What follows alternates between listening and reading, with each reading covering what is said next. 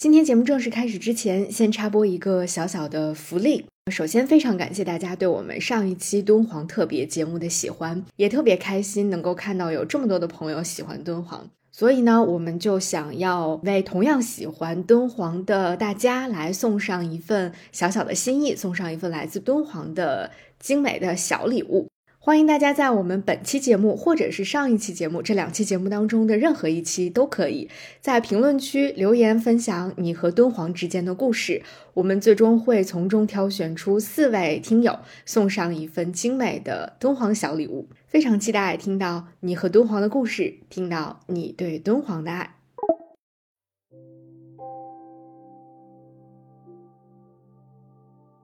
当时就懵了，我说这什么也没有，怎么到地方了就，就就那种有有一种，我我以后要在这里待着了吗？就是我觉得你要是想在敦煌能待下去，就是你一定要找到你愿意做的事情，你没有要做的事情，这这个地方真的待不住人。咱们还有手艺嘛，咱们可以画画画画，换用画来换水泥砖头嘛。我想把这个事情，看能不能实现。我看到洞窟，我看到洞窟了。我看到那些千佛的时候，我看到那个颜色往下流淌的时候，我突然就被打动了。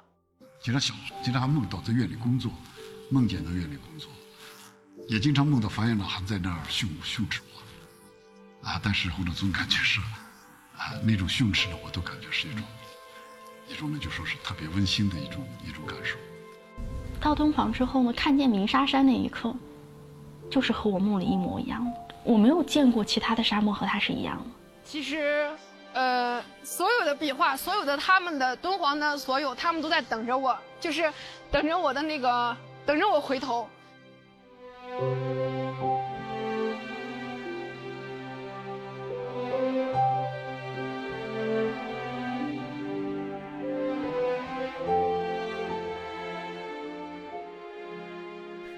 各位好，这里是午夜飞行，我是 VC，欢迎你的收听。今天的这期节目呢，应该算是上一期非常漫长的敦煌特展那期节目的一个番外吧。那今天呢，想要在节目当中就着敦煌这个话题，继续跟大家分享一本我非常喜欢的书和一部我非常喜欢的纪录片。都是跟敦煌相关的，而且其实和我们上一期聊到的敦行故远那个展当中也会有千丝万缕的联系。所以，如果你在上期节目听完之后意犹未尽，或者你在看完了敦行故远这个特展之后意犹未尽的话，欢迎收听本期节目。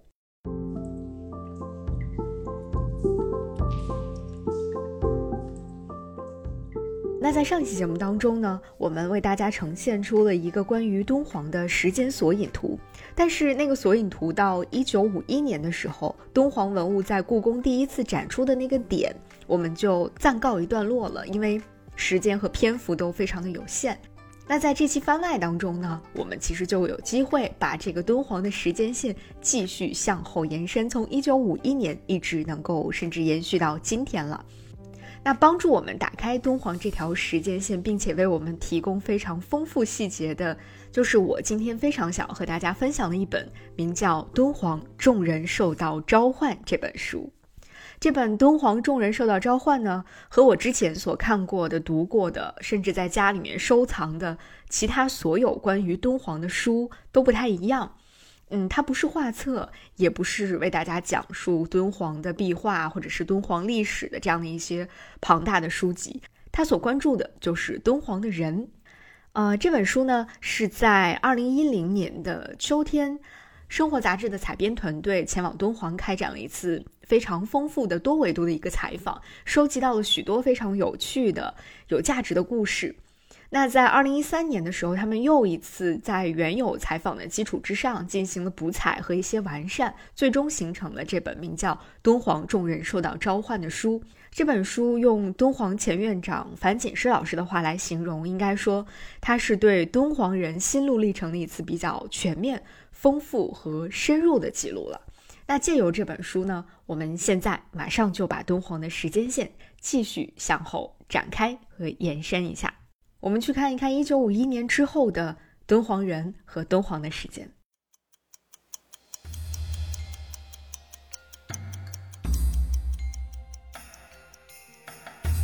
一九五一年，就在敦煌文物在故宫展出的那一年，常书鸿先生和段文杰先生决定整窟临摹第二百八十五窟。一九五三年，也就是两年之后，二百八十五窟的整窟临摹作品开始在北京、上海、东京、京都等地陆续展出，并且引起了国内外的巨大关注。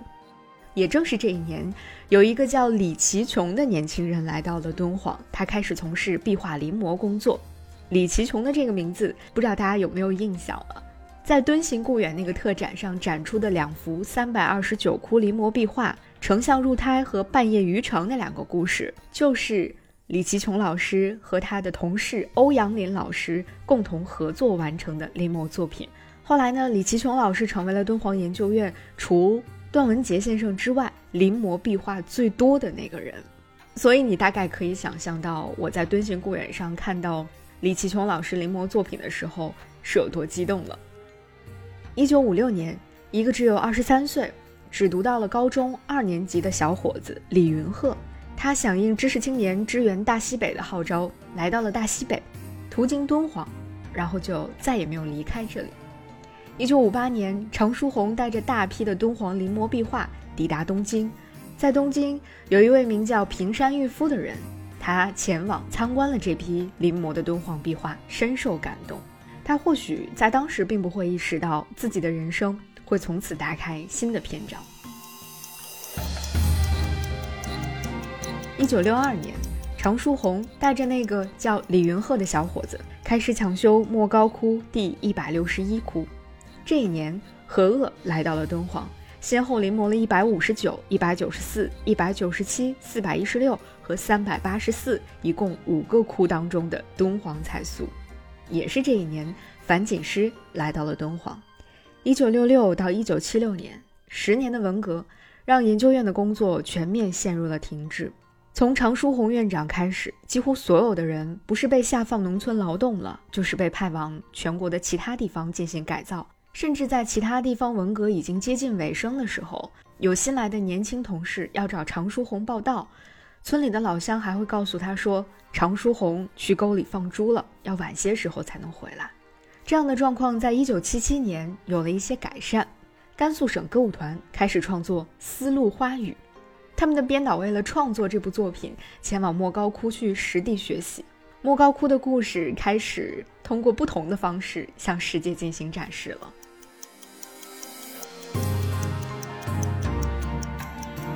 一九七九年，当年那个日本青年平山玉夫从日本来到了敦煌。这一年，敦煌在北京的故事也有了新的开端。那一年，在北大历史系，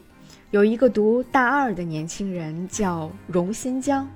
他开始接触敦煌学，并且成为了藏有大量敦煌古籍的图书馆的钥匙管理员和微缩胶卷的放映员。这个绝佳的机会让荣新疆。开始对敦煌和敦煌学有了全然不同的认识。一九八一年四月，敦煌研究院招收了二十二个年轻的新干部。这一年，被四人帮打倒的大家终于能够重回研究领域了。这一年，段文杰先生前往日本进行访问。时隔多年，他终于再一次穿上了西装。也是这一年，日本的研究者藤之晃先生从日本来到了中国。他在南开大学开始开办讲座，讲授敦煌学。一九八二年的夏天，敦煌文学座谈会召开，这也是文革之后全国第一次召开的关于敦煌的学术会议。一九八五年，当年那个在图书馆帮老师们翻阅资料的北大学生荣新疆，二十四岁，他开始穿梭于欧洲各大图书馆和研究所研究敦煌文献。这个故事你听起来觉得耳熟吗？在他的身上，我们好像看到了当年向达先生的影子。也是这一年，侯黎明和娄杰来到了敦煌，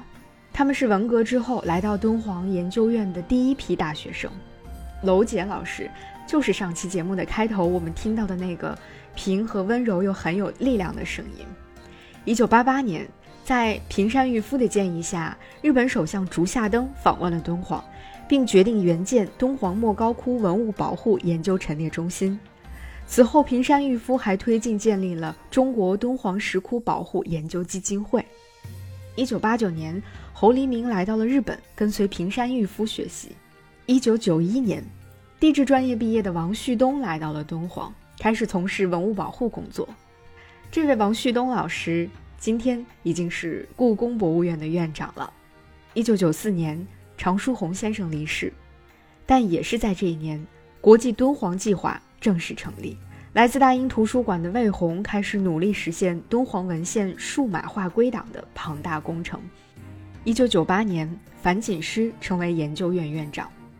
二零零六年，陈海涛和陈琦进入敦煌研究院工作，他们开始承担二百五十四窟图像研究与自动化展示的工作。最终，这份研究成果的一部分就变成了在上期节目当中我们隆重跟大家推荐过的。《图说敦煌二五四窟》这本书。二零一一年，敦煌研究院的第二任院长段文杰先生去世。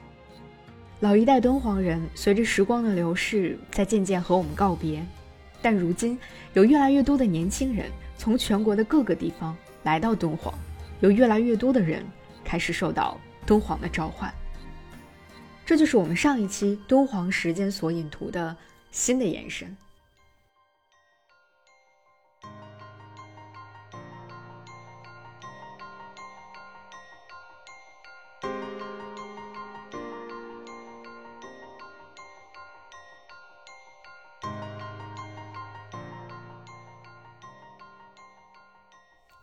那在读《敦煌众人受到召唤》这本书的过程当中呢，我自己是一次又一次的被深深打动的，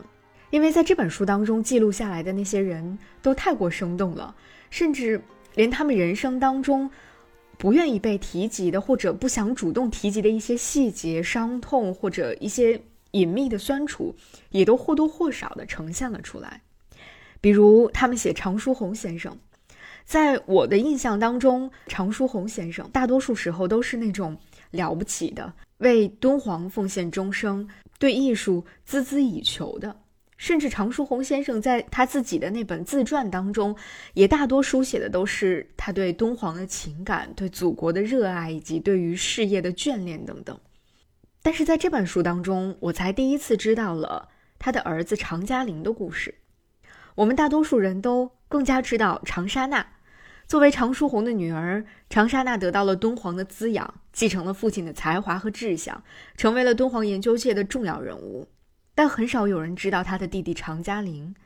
那是一个小的时候就和自己的母亲分离，在敦煌的风沙和洞窟里渐渐被吞噬掉的一个男孩的故事。这是常书鸿心中的隐痛，但是这样的亲情之痛，其实又不止发生在常书鸿一个人身上。在敦煌研究院，无论是在过去还是在现在，其实许多人都还在承受着事业与家庭、梦想和现实之间的这种不断的撕扯。他们也写到了张大千和向达。在我们上一期节目那个时光表里，在我们大多数人的认知当中，我们都会觉得张大千、向达先生对于敦煌的发展都起到了重要的作用。而张大千先生对于敦煌艺术的传播和发展可谓是功不可没，甚至觉得如果不是张大千的话，可能就不会有那么多人知道敦煌的存在了。但是这其实只是这个故事的一面而已。故事的另一面是，其实张大千先生在敦煌的考察和临摹工作，可以说充满了他的个人意志和一种放荡不羁的艺术家气质。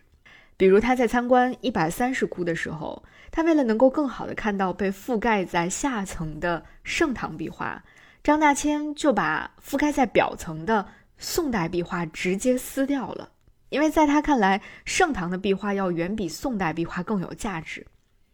在进行临摹工作的时候，张大千先生所采取的方式不是保存现有的面貌，而是专门从青海塔尔寺请来了几位喇嘛画师。然后让他们运用藏传佛教壁画的画法和色彩，将莫高窟当中那些因为年代久远的已经褪色的壁画临摹下来的同时，会为他们重新上色，也就是张大千先生所认为的恢复原貌。至于这些喇嘛画师所复原的原貌是不是真正的原貌，应该说还是非常有待深入研究的了。张大千先生以上的这些做法，让后来到达敦煌看到这一切的向达非常的生气。他在一封信当中写道：“张大千做临摹工作，任意勾勒原画，以便描摹，损坏画面，毫不顾惜。张氏崇拜北魏隋唐，遂以为宋以下无一可取。凡属北魏、隋唐、元开而经宋元修复者，则大刀阔斧将宋元壁画砍去。”随后，向达先生在《大公报》上撰文呼吁将莫高窟收归国有，由专业学术机构来进行管理。这篇文章发表之后，也可以想到向达和张大千两个人之间的关系就非常紧张了。而且呢，甘肃省政府也致电了敦煌县长，要他们对张大千的行为进行严格的管制和限制。最终，张大千在一九四三年五月离开敦煌的时候，可以说几乎是被赶走的。这段历史上的小插曲，我确实还是第一次读到。这显然是两种完全不同的理念之争啊！一个是过于率性的艺术家，一个是严谨求实的考古学者。那对于莫高窟长久的发展而言，向达先生所做的这些工作无疑是非常重要的。也正是因为他的坚守和坚持，也成为了中国考古学发展的一个重要的基石。那在这本书当中，除了写第一代艰难创业的敦煌人，他们也写了世界其他国家受到敦煌召唤的人，比如日本的平山裕夫，比如英国的吴思芳和魏红。那随着时间的推移和国际交流的建立繁荣，敦煌学、敦煌的研究不断的得到拓展和深入，世界对于敦煌学的认识也更加的包容、更加开放了。特别是我在读平山裕夫先生的个人经历和他对敦煌研究的那种孜孜以求的生命态度的时候，很多次都被打动了。在这之前，我知道很多日本学者、日本研究者对敦煌有着非常深厚的感情，但是在平山裕夫的故事当中，我真真正正的看到了一种。超越了民族，甚至可以说是超越了艺术本身的那种非常真挚的情感，是人和人之间的那种最真挚的感情。就像在这本书当中，他们引用了姜亮夫先生在《敦煌伟大的文化宝藏》当中有一段论述。他说：“民族与民族的了解，人类的真正情感交流，乃至真正的和平共处，是在相互了解。了解的一个最重要也是最基本的法则是交通。”所以，敦煌可以有希腊、罗马、印度、小亚细亚诸式的艺术，正是这些交流。有了这些交流，才能互以幸福相交换。这也有同于中国丝与纸使欧洲人增加了人生幸福一样。这是文化的最高价值，这是文化的最高点。姜亮夫先生还说，如果我们细心的去观察敦煌壁画当中所描绘的那个世界，就可以从中体会到众多矛盾的和谐统一，生与死，人与神，内与外，灵与肉，瞬间与永恒，静止与流动，细腻与粗犷，严肃与活泼，单纯与繁杂，平淡与奇妙，阳刚与阴柔，轻薄与厚重。我以为这就是敦煌艺术乃至整个敦煌的魅力所在，这就是充分展现了人文精神的天人合一的境界。这就是世界文明的象征。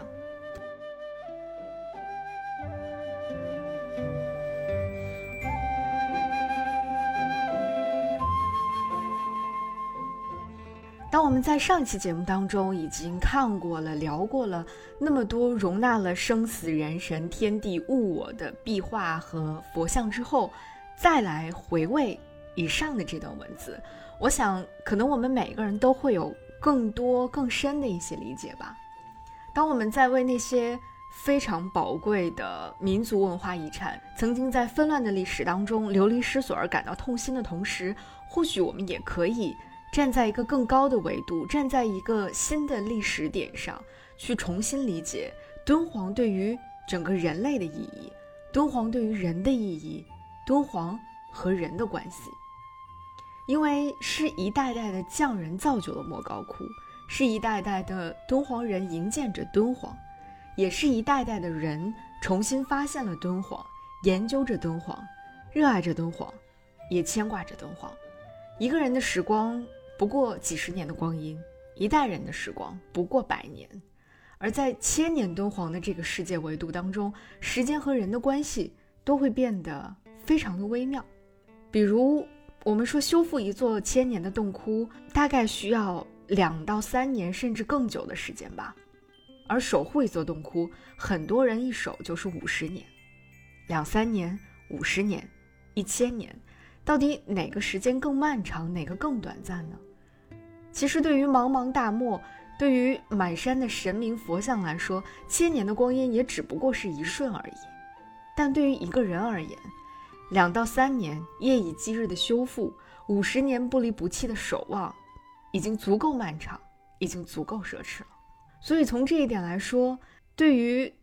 众人受到召唤这本书当中讲到的每个人，以及那些没有在书中被提及到的参与了保护敦煌、研究敦煌的人来说，甚至对于此刻正在听到这期节目的你我而言，其实都是这样吧。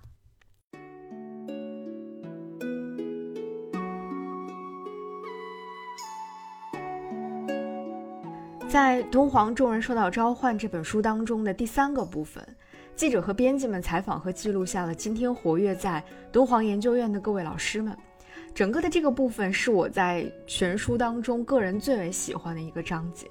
因为里面讲到的几乎每一个老师都让我特别特别的想要当面去认识一下他们，去拜访一下他们，跟他们聊聊天。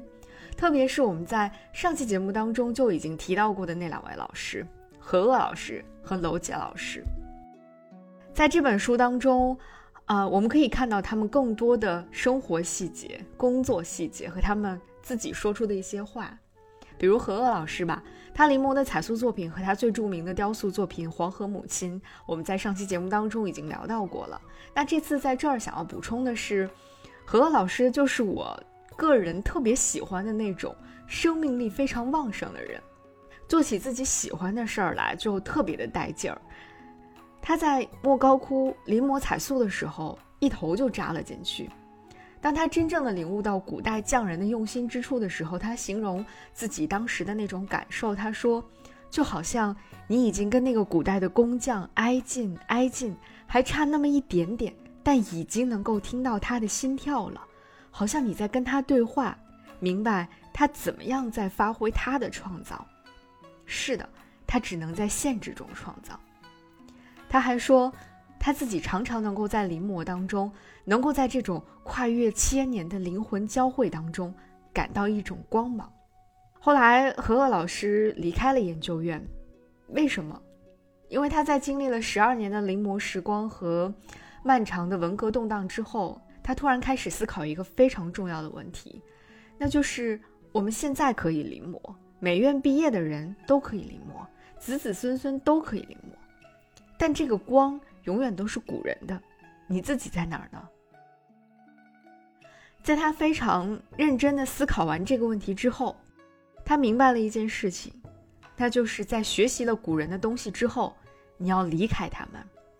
但是要带着自己独特的创造远离他们，并且开始漫长的寻找自己的过程。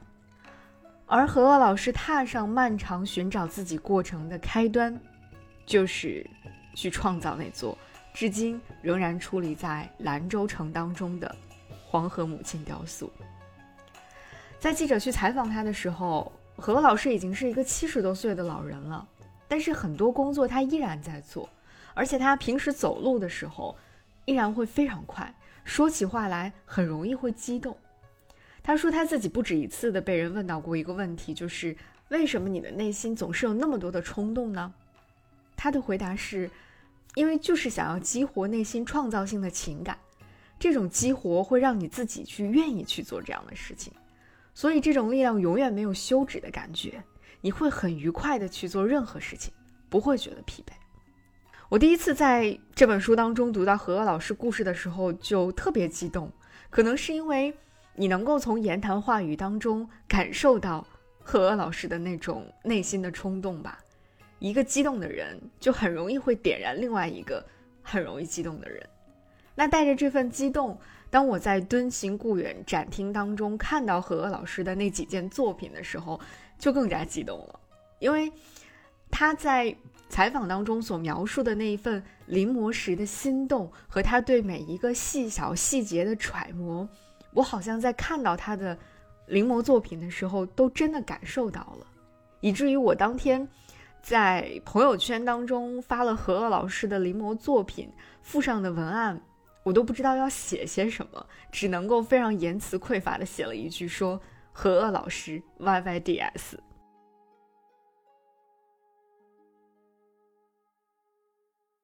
那同样的，娄杰老师也是一个特别可爱的性情中人。她在采访当中回忆自己和丈夫侯黎明刚到敦煌来的时候，说他们是第一次在敦煌看见沙尘暴，当时就兴奋的不得了，然后冲到空地上去又蹦又跳。其实娄杰来到敦煌的时间要比侯黎明更晚一点，很多人可能会想当然的认为说，娄杰是为了和丈夫团圆才选择调动工作来到敦煌研究院的。但用娄杰自己的话说，他其实更多是为自己来的，因为当时研究院的院长段文杰先生就曾经提出过，说研究院要在兰州建立一个分院，娄杰可以在那儿工作。但是娄杰老师自己说，我就是要到敦煌来，如果不能够到敦煌，那我也就没必要调到研究院来工作了。所以这么一来，娄杰就在敦煌待到了今天。他说：“人到了敦煌之后，才明白一件事情，那就是心，就要像大水缸里的一粒米，静静地沉到最底部，从感受、临摹和研究开始，然后再谈艺术创作。如今，娄杰老师已经是敦煌研究院陈列中心的主任和研究员了。这也解释了为什么我们能够在敦行故远展览的现场，在故宫，在北京看到他的身影。”虽然我没有能够在现场面对面的碰到娄杰老师，但我在就是故宫官方发的这个视频当中看到娄杰老师的时候，还是会感到很惊喜的。尽管出现在视频当中的娄杰老师和书中的照片上的他相比，已经发生了很大的变化，他已经头发花白了，但是他整个人散发出的那种沉稳又特别有亲和力的感觉，真的特别特别的好。这两位老师有一个共同点，他们是那种能够让人感到内心有一种安定的力量，但同时又时常会有火花迸发的那种感觉。我觉得他们的这种状态，大概就是我最想要成为的那种样子吧。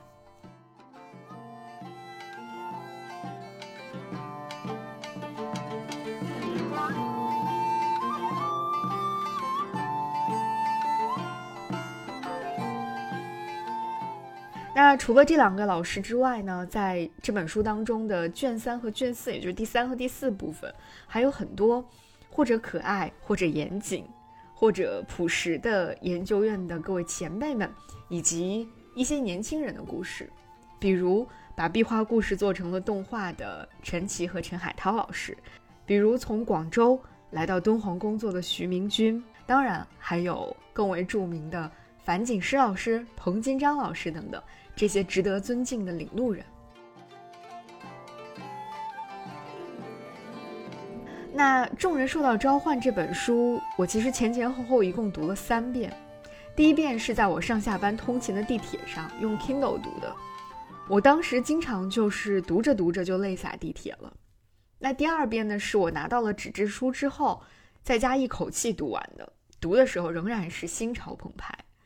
那第三遍就是我在看完了故宫的那场特展之后，回到家里，为了给上一期节目找一找感觉，我就又拿出来读了读。在我读到主笔之一张全老师写的序言的结尾部分的时候，我整个人又要哭了，然后就找到了上一期节目开始的那个契机。他的序言结尾是这样写的：我们可以很容易判断出敦煌的守望者们，从他们家中无处不在的壁画、雕塑。从他们脸上真诚而谦恭的表情，从说起敦煌这两个字时，他们眼中骤然闪烁的光亮，这是敦煌的基因，也是他们之间心照不宣的隐秘。感谢他们毕生的守望，也感谢他们分享自己的人生历程。那些随着墙壁一道皲裂的肌肤与面孔，那些在时光的威逼下老去的故人，那些在光阴的灰烬里。逐一浮现的往事。就是张全的这段文字，让我选择了用一段时光索引图的方式，开始一次展览的讲述。因为发生在敦煌的一切，其实都和时间有关，更和时间里的人密切相关。至于这段文字当中所说的守望者脸上的表情，他们眼睛当中闪烁的光亮，在过去我是从网络上流传的一些视频当中看到的。不过最近，我因为一部纪录片，得以有机会好好的去看了看今天在敦煌的那些人，更近距离的看到了他们生活的环境，他们家里挂的壁画，他们脸上的表情，他们眼睛里的光，也又重新。温习了一下今天的敦煌的街道、敦煌的风景，甚至敦煌的空气。那这部纪录片就是《我在敦煌》。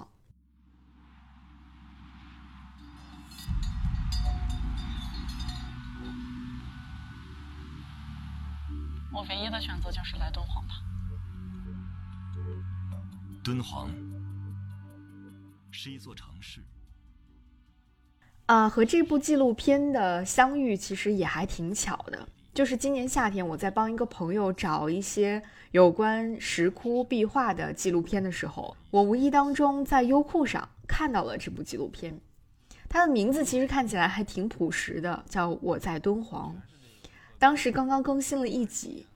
我看到这个名字的时候。想当然的以为这可能是一个类似于央视曾经做过的像敦煌啊，或者是河西走廊啊那样的宏大叙事的人文历史纪录片。但是我点开看了大概十分钟左右吧，我发现它似乎是一个平时的偏生活纪实类的那种纪录片，也是我个人更喜欢的那种纪录片。在前十分钟当中出现的一个主角是一个名叫苏瑞璇的姑娘。她是一个特别爱跳舞的女孩，而敦煌舞就是她的生命。就是这十分钟，这十分钟当中，我已经看到了热爱敦煌的人脸上的那种表情，他们眼睛里闪烁的光。然后在接下来一周一周的更新里，我认识了更多今天生活在敦煌的人，看到了那些熟悉的街道、反弹琵琶的城市雕像、鸣沙山。还有莫高窟的大牌坊、杏皮水、拉条子、热闹的夜市等等等等，每一个场景都能够勾起我一段段非常美好的回忆，温暖又让人觉得很舒服。这也是这部纪录片最突出的一个气质，就是有一种平和，一种笃定，有一丝淡淡的苦楚，但总能让人体会到更多的甘甜。这就让我想起了。众人受到召唤那本书当中提到的一个小的细节，一个小故事，就是在敦煌研究院做了一辈子壁画临摹工作的欧阳林老师，他曾经被他的女儿问到一个问题，他的女儿问他：当年你在敦煌的日子觉得苦吗？欧阳林老师的回答是说：水果好吃，也不觉得苦。在这部片子当中讲了那些敦煌人的故事。大概也是这样吧，没有谁的生活每天都是甜滋滋的、甜美无比的、毫无忧愁的。但是守在敦煌，守着敦煌，有苦，但是也有甜，甚至有的时候，因为那些甜的存在，你也不觉得苦了。别人跟你去说大事了，你说你坐着去聊个天，说个臊子面，说个拉条子就可以了，再不去谈这个谈那个。你此时就踏踏实做了这个做了这件事，就说我们别觉得我们很幸福，我们有这个手艺，我们还能过上好日子，还能比那个很自由啊，这个就就特别满足。做了大半辈子壁画修复的老牛，今天依然在他的画室里一笔一笔的画着。他一直在说：“咱就是个手艺人，咱有手艺。”过去他的这门手艺让敦煌壁画艺术得以留存和传播。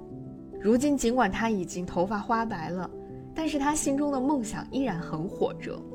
他看中了一个废弃的大厂房，他想把这个地方变成一个承载敦煌壁画和敦煌文化的艺术空间。但非常残酷的现实是，没有那么多钱。别人也许想到了没去做，但是我 想到了，我感觉必须实现，必须实现。你都靠什么实现呢？一个人说花几百万，我没几百万，没几百万就想着能，就是说刚才我讲的能，咱们还有手艺嘛，咱们可以画画画画，换用画来换水泥砖头嘛。我想把这个事情看能不能实现，像个梦一样的事情，看能不能实现。所以这里面的脚印都是都是我的脚印，就我自己来看一看。我真的太喜欢听老牛反反复复说的那句“咱有手艺了”，特别是当他用他带有浓郁的西北口音的普通话在重复这句话的时候，就会有一种特别朴实的动人的感觉。老牛的女儿牛佳，几年前她从国外念书回来之后。也选择了敦煌。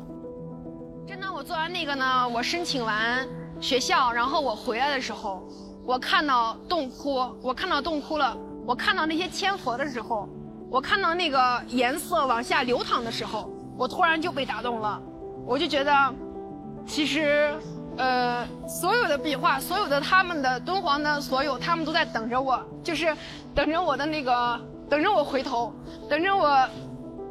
看到他们。那在然后我又回到我的我父亲的工作室的时候，他面对镜头讲着自己在兜兜转转的时光当中，最终发现敦煌才是扎在他心底最深处的那个东西。他讲着自己从小和父亲在二二零窟相伴的那段时光。其实作为和牛家的年纪可能差不多大的我来说，我听到他的讲述的时候，其实特别特别的动容。因为在自己年轻的时候就能够找到自己真正热爱的事情，并为之付出自己的全部，我觉得真的是世界上最幸福的事情了吧。更何况在牛家的故事当中，这其中有很大一部分还是和自己的父亲有着千丝万缕的联系的。或许还是会有很多苦，但是你一定会甘之如饴。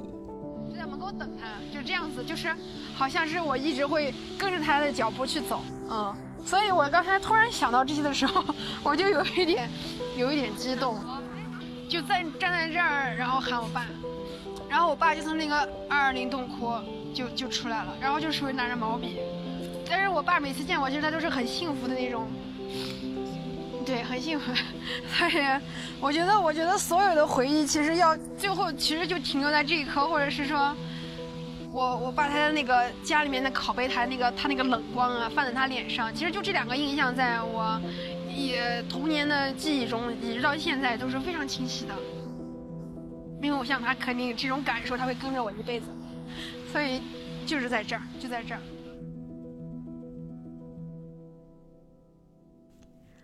在莫高窟的旁边有一个叫莫高里工匠村的艺术乌托邦，它的创建者名叫杜永卫。不知道听到这个名字，你有没有觉得有一点点耳熟？因为在敦行故远的展览当中，有一尊我特别特别喜欢的禅定佛像，就是在上期节目当中我们特别提到的那个被称为是东方蒙娜丽莎微笑的那尊佛像。在敦行故园这场展览当中展出的那个佛像，它的临摹者就是杜永卫老师。杜永卫老师在敦煌研究院从事了多年的彩塑临摹工作，后来他选择离开研究院，创办自己的工作室和这个工匠村，就是希望能够将濒临失传的敦煌彩塑手艺更好的传承下去，能够让更多的人了解敦煌彩塑，来学习敦煌彩塑，把它传承下去。敦煌艺术呢，它也会有一天会消失，那是一个客观规律。但是技艺呢，可以不死，就依托于这个我这个工匠村，让敦煌彩塑技艺呢，这门技艺呢，在敦煌工匠村让它活下来，啊，让它传承下去，这是我的一个啊心愿。而雕塑师小付就是他的学生之一。在整个纪录片当中，小付的这个故事是我个人最喜欢的一个人物故事了。和这个故事当中很多人一样，小付也是一个只想一心做个匠人的那种人。所以在毕业之后，他选择来到敦煌研究院工作。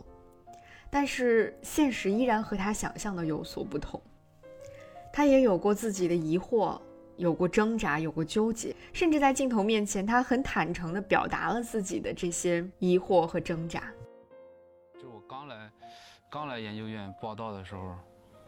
那时候就是让我感受特别大，就是坐飞机来的，就是从北京坐飞机来，然后呢，是在兰州换了吧，然后从从兰州坐上飞机来的时候，感觉坐了没多久之后。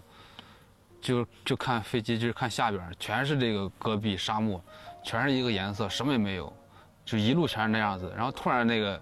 飞飞机那个喇叭响了，广播响了，说，呃，各位乘客，我们的目的地即将到达，然后请做好什么准备下下飞机嘛。当时就懵了，我说这什么也没有，怎么到地方了就，就就那种有有一种，是让我哎心里一下有点害怕，怎么是就是感觉被扔在这儿了。呀，当时那个那个心里边那个感觉就是，就是一种什么，就是各种情绪，就觉得我我我以后要在这里待着了吗？当然，在这日复一日、年复一年的临摹和修行当中，他也逐渐探索到了一些属于自己的答案。我之所以能待住，是因为我做的这些东西是我喜欢的。这待了快两年，目前的感受，我就觉得。呃，这一切都挺适合我，我待的也挺挺好的。我就觉得，就是就这种状态，我觉得能让我一直待下去，享受孤独，忍受孤独，就这个平衡你自己掌握吧。在拍摄小付的故事的时候，其中有一个片段真的是非常的绝，那一段一出现，我作为前纪录片编导的那个雷达就开始疯狂的响。我内心当时的 OS 就是：这段影像真的是老天赏赐的吧？这个桥段就发生在小付的工作室里面。某一天晚上，小付正在安静的深夜继续打磨着自己手里的那尊天王像，但突然之间停电了。我去，又停电了！那一刻，非常棒的就是。摄像机没有动，也没有停。摄像机、摄影师小付，先是在黑暗当中静静的待了一会儿，然后小付找出了一根蜡烛，把蜡烛点燃之后，他开始举着蜡烛，一寸一寸的仔细端详那尊天王像。嗯有点儿神秘感啊！想象一下当年古人做的时候。先到一个局部里边，照哪儿，照在什么地方，你就看什么地方的那个体量变化。黑夜那种感觉真的，宛如当年在佛窟里的匠人，那个场景真的太像当年在佛窟里塑像的匠人了。我甚至觉得，在这一段之后的那一小段旁白可能都是不必要的，因为他所要想表达出来的那些意蕴，那些所有所有的。形而上的东西，即使他不说出来，即使不用旁白的方式把那些东西点透，观看这段故事的人，一定都能够懂得其中的那种妙处和悠远的意蕴。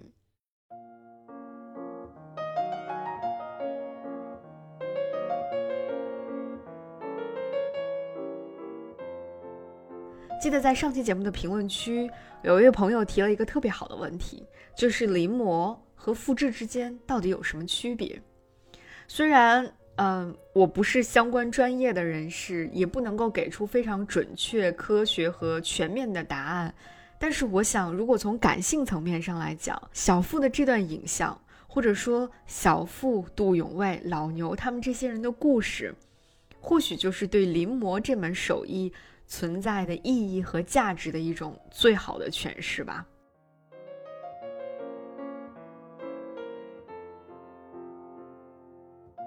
那在这部纪录片当中，还有一个主人公，名叫李田儿。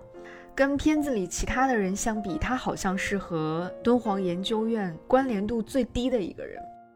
但是，当我们耐心的看完他的故事，你又会发现，他好像是和敦煌这座城市、这片土地。最有内在关联的一个人，从天津回到敦煌，不太如意的婚姻，患有自闭症的儿子。很多人在听到他的故事的时候，都会说上一句：“太苦了。”但是李条做了另外一个选择，他回到敦煌，回到自己的家乡，承包了一片果园，他在这里除草，在这儿种树，看着苹果一点一点长大。他还开办了一个辅导班，让那些成绩不太理想的学生找到了一个安全、温暖的、被包容的角落。在这儿，学生们不仅可以补课，可以学习。还能够跟着李条一起去果园里摘果子，去亲近大自然。这个表面看起来和片子主题最疏离的人物，用他自己的故事，在诠释着敦煌人的那种精神：坚韧、守望、耐得住苦，也时常有属于自己的甜，就跟他的名字是一样的，李田。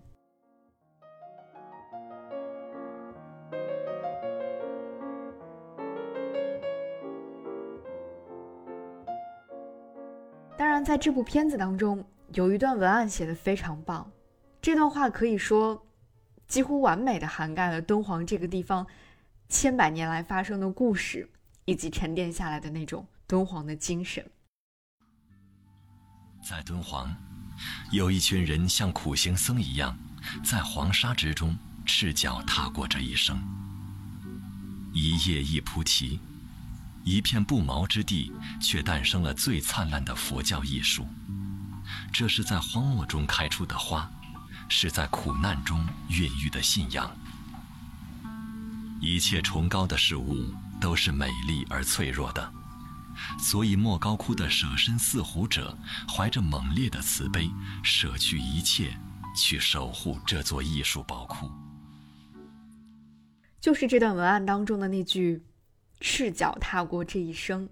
让我猛然想起了自己到底是在哪一个瞬间真正的爱上敦煌的。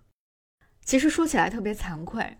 在二零一五年的八月，我当时带着对敦煌最初的向往和极为浅薄的认识，走进了莫高窟。在去之前，我其实也没有特别的做什么功课，对于壁画和石窟的了解也都特别特别的浅。甚至连莫高窟的门票我都不知道需要在网上提前预约，是我到了敦煌之后才突然意识到了这个问题，然后几经周折找到了一个朋友帮忙，才搞到了莫高窟的门票。但是当我坐在莫高窟的数字影院，开始看一部制作的很精良的介绍莫高窟建造过程的短片的时候，我印象非常深刻的是，当我看到乐尊和尚独自一人在茫茫大漠当中前行，看到不知名的匠人一斧一凿的在开龛造像的时候，我突然就眼眶湿润了。我甚至非常清楚的记得，当我听到“一斧一凿”这四个字的时候，当时内心就是被震动到了，感觉那种在当时我根本没有办法准确的去描述的巨大力量。把我狠狠地摁在了座椅上，一动不动地看到了最后。我甚至都没有那么急迫的想要赶紧去洞窟里亲眼看一看了。现在想起来也是一件很神奇的事情。从二零一五年的夏天到今天，已经过去了六年多的时间。在这六年当中，我会不停的想要去看有关敦煌的几乎一切的东西。关于敦煌的书、敦煌的画册、敦煌的展览、敦煌的一切，可能归根到底都源于当时感受到的那股不知道该怎么形容的力量吧。但今天看起来，那种力量可能就是赤脚踏过这一生的力量，是那种能够努力的去做到像大水缸底一粒米的力量。还有一件很神奇的事情，就是那年我从莫高窟出来之后，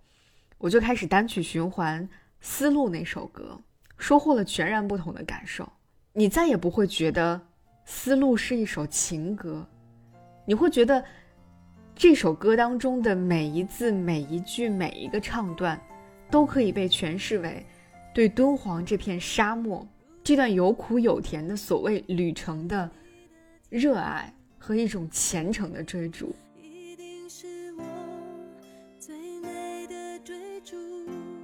《思路其实，在今天看起来已经不能算是一首非常流行的歌曲了。我也已经从一五年之后很多年没有再听过这首歌，直到最近我在准备敦煌这期节目的时候，我又把这首歌翻出来听了一次。我一边听，眼前就开始出现无数个陪伴着敦煌走过最美国度的人的身影，从公元三百多年的乐尊和尚。无数不知名的匠人，再到常书鸿、段文杰、樊锦诗，以及今天数不胜数的各种各样的人，你会发现，这真的就是一个神奇的国度。敦煌就是一个神奇的国度，众人受到召唤，一次又一次来到这里，一生又一生的奉献在这里，追逐在这里，热爱着这里。他们赤脚踏过这一生，无怨无悔。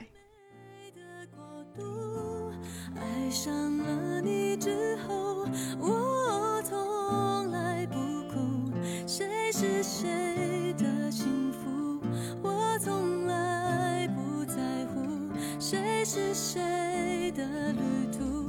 我只要你记住。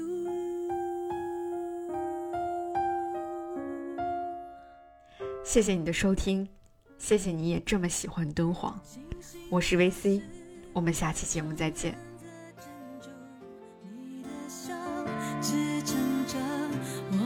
想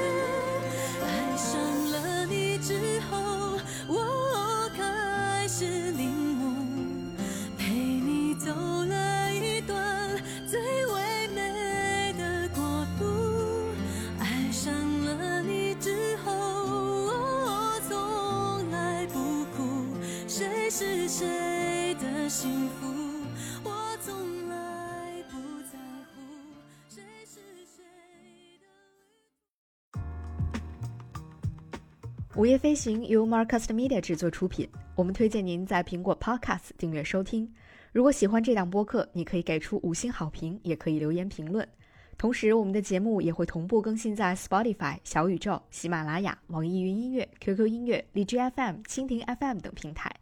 另外，你也可以搜索“午夜飞行”的微博和微信公众号，期待你的关注和反馈。